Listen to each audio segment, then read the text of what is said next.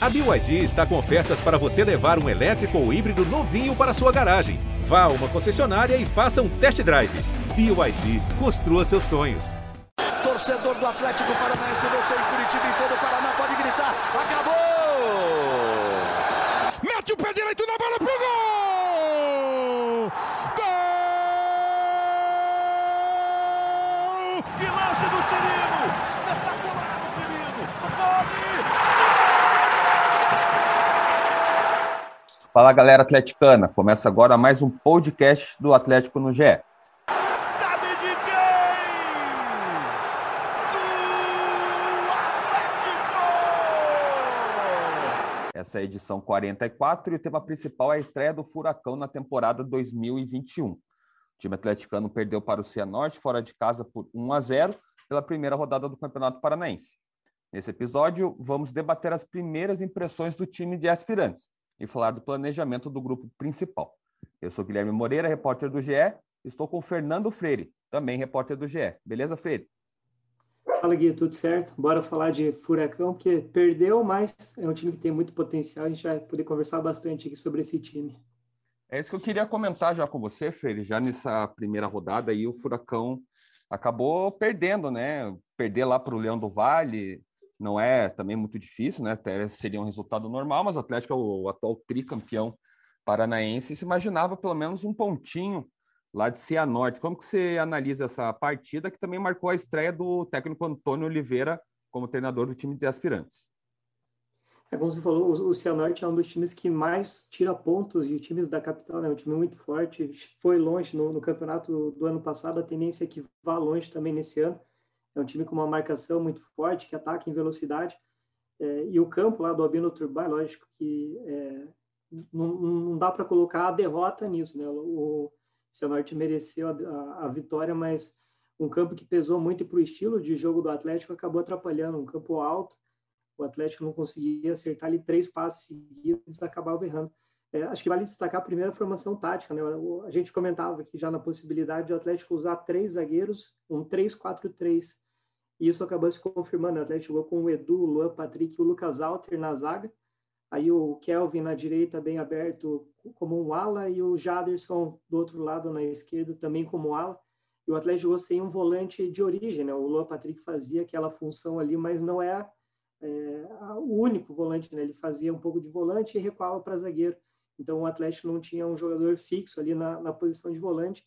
E o Matheus Anjos e o Denner ajudavam nessa função, mas os dois, né, o Matheus Anjos e o Denner são mais meias do que volantes. Então o Atlético acabou ficando um pouco fragilizado ali nessa marcação no meio-campo. É, o Cianorte, que é um time que aposta muito na velocidade, acabou, a, acabou aproveitando, né? criava muitas chances em contra-ataques justamente nesse buraco do Atlético ali no meio-campo. O Cianorte esteve mais perto do segundo gol do que o Atlético de chegar ao empate, né? O, o Bento acabou falhando ali na, no primeiro gol, no gol do Cianorte, mas depois ele acabou operando ali dois milagres e evitou. Podia ser 2, 3 a 0. 2 a 0 acho que seria até um placar mais justo pelo que foi o jogo, retrataria melhor do que foi o jogo. Mas, enfim, eu vi muita gente criticando vários jogadores do Atlético, acho que nenhum mesmo teve uma boa partida o Bento ele fez essas boas defesas, o Kelvin eu acho que foi o jogador mais regular do Atlético, o Jaderson é, dando bastante trabalho pela esquerda, mas a maioria do time foi muito abaixo, e, e, aí é lógico que você não pode queimar uma geração, a gente vinha falando aqui, né, uma das melhores gerações dos últimos anos da base do Atlético, vários jogadores que voltam de empréstimo também, que tem muito potencial, enfim, acho que precisa ter um pouco de calma, eu acho que esse time aí tem tudo para reagir, eu, uma coisa que a gente pode debater aqui é a questão tática, né? Eu acho que o Atlético ficou um pouco desprotegido, talvez como que possa arrumar esse jogo aí, essa acho marcação. Que até essa questão do, do tempo, Freire, acho que vale lembrar que até historicamente esse time de aspirantes do Atlético, lá sub-23 e depois virou um aspirantes, né, a nomenclatura, o Atlético sempre começa meio mal, paranaense, né, com cheio de dúvidas, quase nunca ganha o primeiro turno, né, digamos assim, e daí embala no segundo e é campeão, né? Então acho que até pelo histórico desse tipo de, de projeto que o Atlético tem, é, é bom ter um pouquinho de calma mesmo. É, e, o, e, o, campeonato permite isso, né? Você pode começar mal, que de 12 times vão se classificar oito. Normalmente tem dois, três, quatro times do interior que são muito fracos. Então, por mais que você se esforce para não se classificar, você vai acabar se classificando. O Paraná, no ano passado, foi um exemplo disso, né? O Paraná perdeu, perdeu, perdeu e no fim acabou se classificando em oitavo. Lógico, eu não acredito que o Atlético vá se classificar em oitavo, acho que é um time para brigar pela, pelas primeiras posições já nessa primeira fase, mas é um campeonato que, é, lógico, mesmo sendo uma fase única, mas permite esse, tem esse tempo de recuperação, e o Atlético é, é um time que tem muito potencial, né? Eu acho que vai emendar aí uma boa sequência de vitórias logo logo e, e vai conseguir essa classificação, porque é, se você for olhar as peças ali, né? Qual, o, o Matheus Anjos, por exemplo, é um jogador que tem muita qualidade, o Denner mostrou também muita qualidade na, na, na Chapecoense. O Bissoli é um jogador mais experiente, começou muito bem no, no, no, último Campeonato Paranense, foi o artilheiro do Atlético. A torcida tem um pé atrás com ele ali, mas é um jogador que pode render muito, ainda mais no meio desses jovens. O Jajá e o Reinaldo não foram bem nesse jogo contra o Cianorte, mas também são jogadores que têm muito potencial. Enfim, é, é, um, é um grupo que tem muito potencial e pode ter alguns reforços do grupo principal. Né? Os jogadores do grupo principal vão voltar no dia 15 e, e pode ser que um ou outro ali desça para reforçar, ou que o Atlético mesmo coloque o time inteiro para ganhar ritmo. Então, é, é, o Atlético tem tudo para se classificar e acho que se classifica até entre os quatro primeiros ali sem muito esforço, sem, muito, sem muita preocupação. É, falando agora do Antônio Oliveira, é, Freire, ele é auxiliar do time principal, ele e o Bernardo Franco, e ele foi o escolhido é, pelo Atlético para comandar esse time de aspirantes. Né? O Guanai já foi treinador dos aspirantes, é, fez sucesso aí pelo, pela base do Atlético, chegando a ser vice-brasileiro e acertou até de certa forma surpreendente com o Sampaio Correia, para comandar o, o time do Sampaio Correia lá na Série B e também no, no, no estadual, mas do time principal, né? não no, no, no, time da base do, do Sampaio. E o português Antônio foi o escolhido aí pela direção do Atlético, principalmente pelo, Paulo Tuori, né, que comandou o Atlético nessa reta final aí de, de, brasileiro, recuperou o Atlético, conseguiu uma vaga no Sul-Americana, né, livrou do rebaixamento, mas não vai ser o técnico do, do, time principal e também participa, né, ele é um diretor técnico do, do clube e, e, escolheu por bem o Antônio. E você falou muito bem que ele inovou, né, não sei se é inovar é a palavra, mas ele, é, a gente tinha comentado no podcast passado sobre essa possibilidade, mas para muitos ainda é surpresa, né, a forma que ele escalou o Atlético com três é, zagueiros, é, nenhum volante, aquele volante marcador mesmo, né? O, o Matheus Anjos virou mais essa espécie de para ajudar ali na saída de bola. É, como que você viu essa, essa formação do Atlético? Você acha que, vai ter futuro né, no Paranaense ou, ou o Antônio vai acabar ajustando aos poucos aí a, a formação tática do Furacão? É, o Atlético agora, até por essa paralisação do Campeonato Paranaense, vai ter um tempo que ainda não teve, né? Porque os jogadores do Sub-20, depois do, do, Campeonato Brasileiro, ganharam uma folga do Campeonato Brasileiro Sub-20, né? Em que eles foram vice-campeões. Eles ganharam uma folga e os jogadores que estavam em empréstimos a outros clubes ganharam também uma folga antes de se apresentar. Então, o Antônio Oliveira teve ali uma semana para conhecer esses jogadores, testar, entrosar, enfim. É praticamente impossível que você dê uma cara para o time em tão pouco tempo é, o Atlético agora vai ter aí um tempo para fazer esses ajustes. Eu acho que se no próximo jogo não der certo, aí já é o caso de, de colocar um volante, tentar reforçar a marcação, talvez colocar ali um, é, quatro jogadores na linha defensiva, né? não ficar com esses três jogadores, talvez adiantar o Luan Patrick para ficar só de volante, enfim, é, colocar um esquema mais fácil de, de assimilação para os jogadores e reforçando principalmente a marcação no meio campo, porque é, Denner e Matheus Anjos não são jogadores de marcação, o Jaderson, pelo lado esquerdo, também é um jogador que ataca muito, mas que não tem a marcação como ponto forte. Então, o Atlético, em vários momentos, ficava, recebia contra-ataque, só tinha o Edu, o Lucas Alter e o Luan Patrick lá atrás para fazer a marcação. E aí, lógico que, por, por, melhores que sejam esses jogadores, eles vão acabar sofrendo, né? mesmo com as limitações do Cianorte, mas o Cianorte é um time de muita velocidade, bom no jogo aéreo, então o Cianorte acabou dando trabalho e, e o Atlético vai enfrentar, tipo, na, na, nos próximos jogos, enfrenta, por exemplo, o Operário, que é, é, um time bem montado, que tem um bom ataque, tem o Ricardo Bueno, é um jogo também de, de bastante dificuldade. Se o Atlético for nesse esquema e deixar desprotegido ali a marcação na frente da zaga, eu acho que o Atlético vai ter trabalho. Vamos ver como que vai ser o, o trabalho do Antônio Oliveira para fazer essas correções, um tempo que ele vai ter agora aí, a gente não sabe, né? agora o campeonato está paralisado e não tem nem data da segunda nem da terceira rodada então, a tendência é que ele tem aí pelo menos uma semana no mínimo para trabalhar e fazer esses ajustes. Eu vi algumas pessoas dando aquela famosa cornetada já no Antônio, né? O que já é tradicional do torcedor nas alterações que ele fez é, nessa, nessa derrota aí para o, para o Cianorte. É, ele colocou o Ramon no lugar do Luan Patrick, colocou o Mingote na vaga do Matheus Anjos, e o Julimar no Reinaldo, o Elias Carioca no Bissoli e o, Iago, e o Iago no, na vaga do Jajá. É, você que, que cobriu essa partida aí de é, é, para o GE. Globo barra Paraná, como que você viu as alterações dele? Você acha que fez sentido alguma? Se ele, ele errou em alguma, em outra mesmo? Como você viu as, as mexidas dele para tentar mudar o panorama do jogo? É, foram, foram mexidas mais ou menos seis por meia dúzia, né? Ele, ele tirou o Patrick, que é um volante, colocou o Ramon, que é um pouco mais um segundo volante ali, mas enfim, não, não mudou muito e, e, trocou basicamente meia por atacante ou atacante por atacante. Então, esse problema da marcação ali na frente da zaga ele acabou não resolvendo. Tanto que, como eu falei aqui no começo, né, o Atlético ficou mais perto de sofrer o segundo gol do que conseguir o empate. Era um, uma, uma, defesa ali com três zagueiros e praticamente todo mundo, todo o resto lá na frente. Não tinha jogador para fazer essa marcação no meio-campo e para fazer a transição.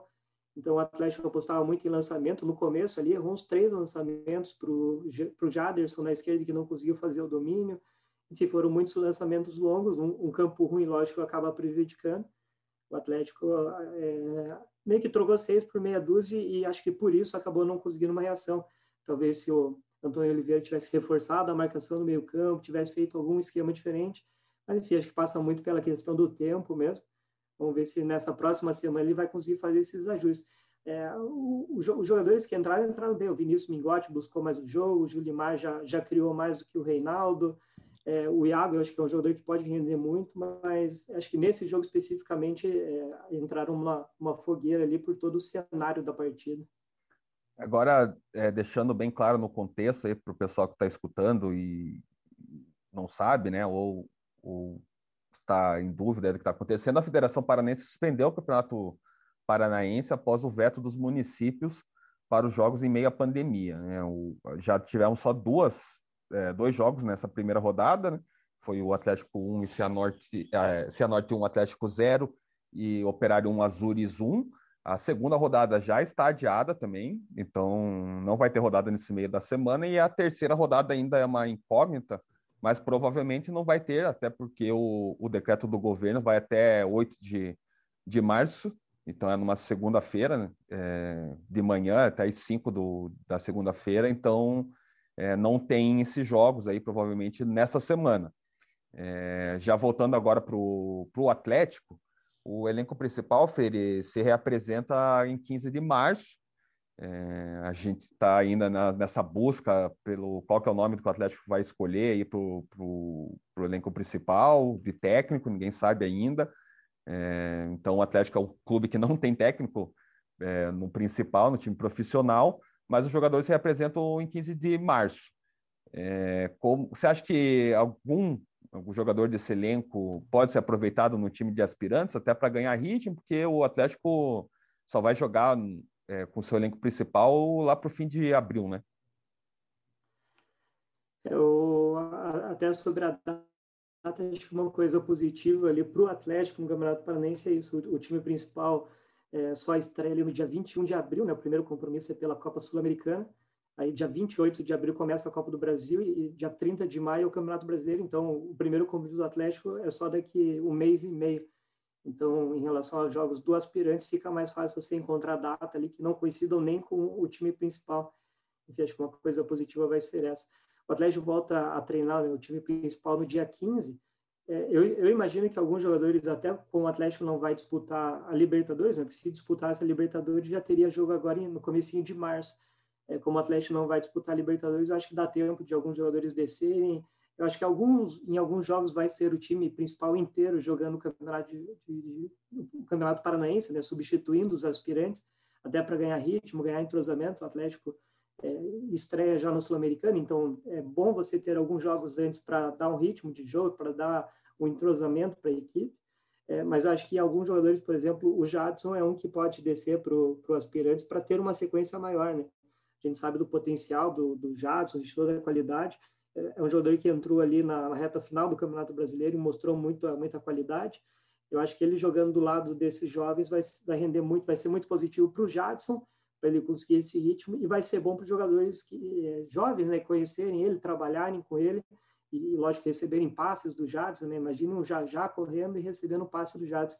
É muito melhor do que um, um, receber um passe do Matheus Anjos e do Denner, não desmerecendo o Denner e o Matheus Anjos, que são jogadores de muita qualidade, mas, enfim, fica muito mais fácil você trabalhar com o Jadson criando ali no meio campo, né?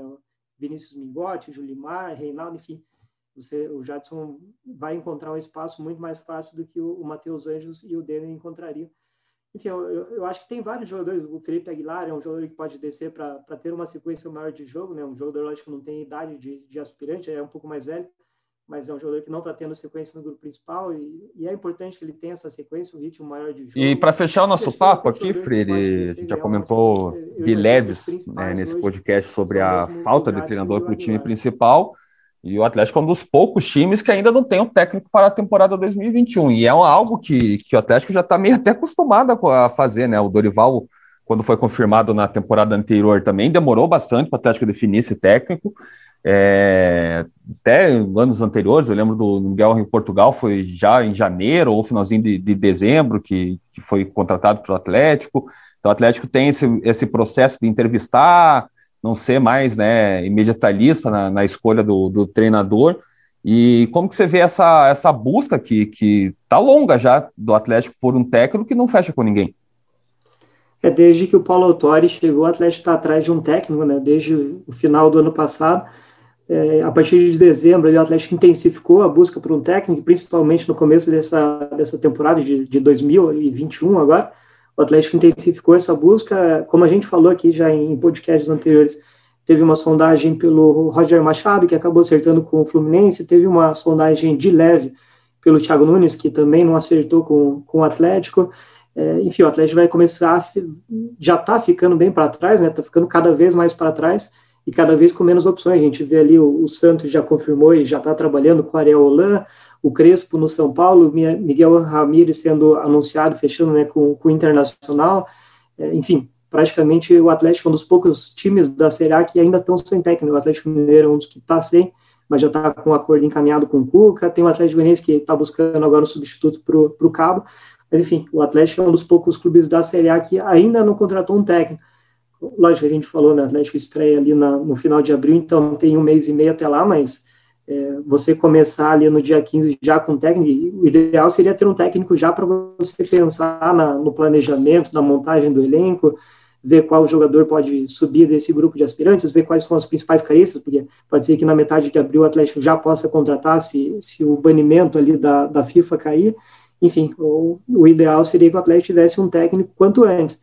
Atlético está ficando para trás e, e, pode repetir um erro da, de temporadas anteriores, que demorou muito para contratar um técnico, o Dorival até contratou ali em dezembro, mas é, não deu certo, e aí é aquele caso, né? Você, você, acaba fazendo muito em cima da hora, não dá resultado, e aí acaba atropelando tudo e, e perdendo mais uma temporada. É, vai, vai ser uma temporada muito desafiadora do Atlético por não poder contratar a princípio até julho.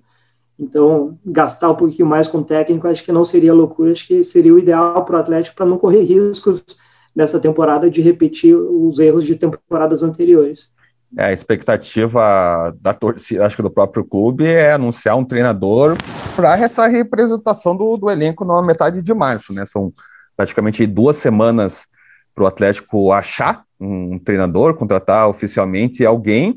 É, e na falta dele, Freire, você acha que o, o clube pode pensar do que no Otório falando que nunca mais vai treinar e pelo menos começar essa temporada, o próprio Antônio Oliveira ou o Bernardo Franco, como que você vê esse cenário, caso o Atlético não acerte com, com o treinador é, até essa representação do, do elenco? Eu, eu, acho que o ideal é, seria o, o Autori tentar é, permanecer pelo menos mais um pouco no, como ele vinha fazendo, né, deixando o Bernardo Franco e o Antônio Oliveira ali na beira do campo, provavelmente o Bernardo Franco, né, já que o Antônio Oliveira seguirá com, com o grupo de aspirantes, mas é, precisa ter, ter um trabalho já intenso né, pra, na, na, montagem do elenco, definir carências, definir quem pode subir, enfim, o Atlético tem que acelerar o máximo possível isso para recuperar esse tempo perdido.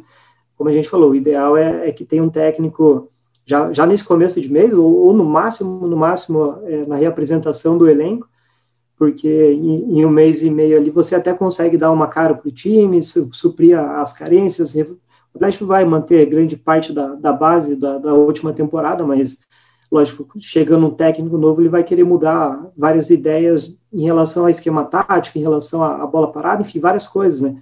E a partir do momento que você dá um mês e meio para ir trabalhar, uma coisa, se demorar aí mais um mês para contratar um técnico, ele tiver duas semanas para estrear, sendo que o primeiro desafio oficial do Atlético, do, do grupo principal, é sul-americana, fica muito mais difícil.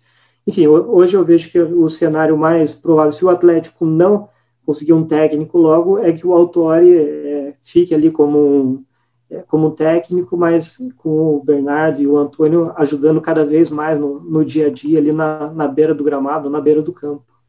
E já dando um spoiler para o próximo podcast, Felipe, para quem está escutando, nossos ouvintes aqui do podcast do GE, a gente vai trazer aí dois ex-profissionais, pelo menos um deles, é, que passaram pelo Atlético, para falar sobre essa formação de treinadores do Furacão, quais são os objetivos do clube com essa ideia, né? O Atlético já teve o Thiago Nunes, o próprio Eduardo Barros, que não está mais no clube, o, o Guanais, que também já saiu do clube, mas enfim, é um processo que o Atlético está maturando, está tá cada vez ficando mais forte ali dentro do clube, que é explicar por que, que o Atlético está se planejando e tentando formar treinadores para não ficar buscando tanto no mercado. E quem sabe numa outra semana ali tem um, um ex-dirigente do Atlético aqui, mas não vou garantir essa.